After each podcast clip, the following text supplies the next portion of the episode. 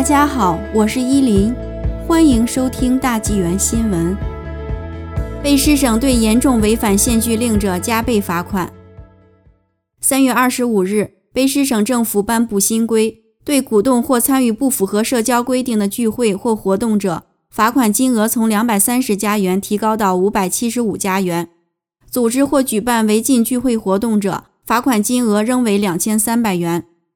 省公共安全及法务厅长范和富表示，在过去几个月中，两百三十加元的违例告票明显不足以阻吓某些人出席违反省卫生命令的活动。他说：“令我失望的是，少数卑诗居民继续参加不安全的聚会，继续把他们自己的健康和他人的健康置于危险之中。这种自私的行为必须停止。警方和省级执法部门即日起将按照新的罚款规定执法。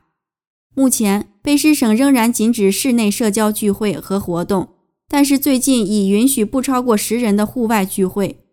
对于一系列违反 COVID-19 措施和规定的行为，如不戴口罩或违反商家规定，将继续适用于两百三十元的罚款。